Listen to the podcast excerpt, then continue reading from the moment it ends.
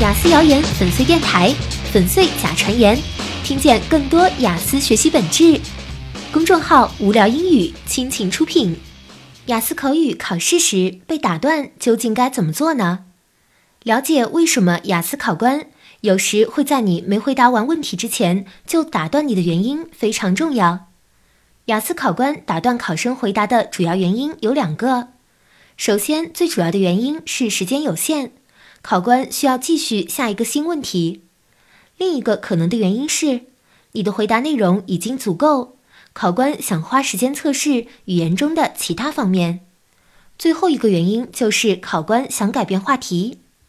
从官方的评分文件中可以明显的看出，被考官打断是百分之百不会被扣分的，这只是考官做出的选择。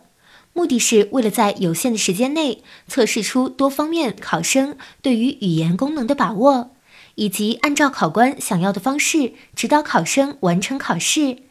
因此，当遇到被考官打断的情况时，你应该做的是提前为此做好准备，不要感到惊讶，不要心烦意乱，必须清楚考官继续进行考试的原因不是因为你犯了什么错误，提前了解。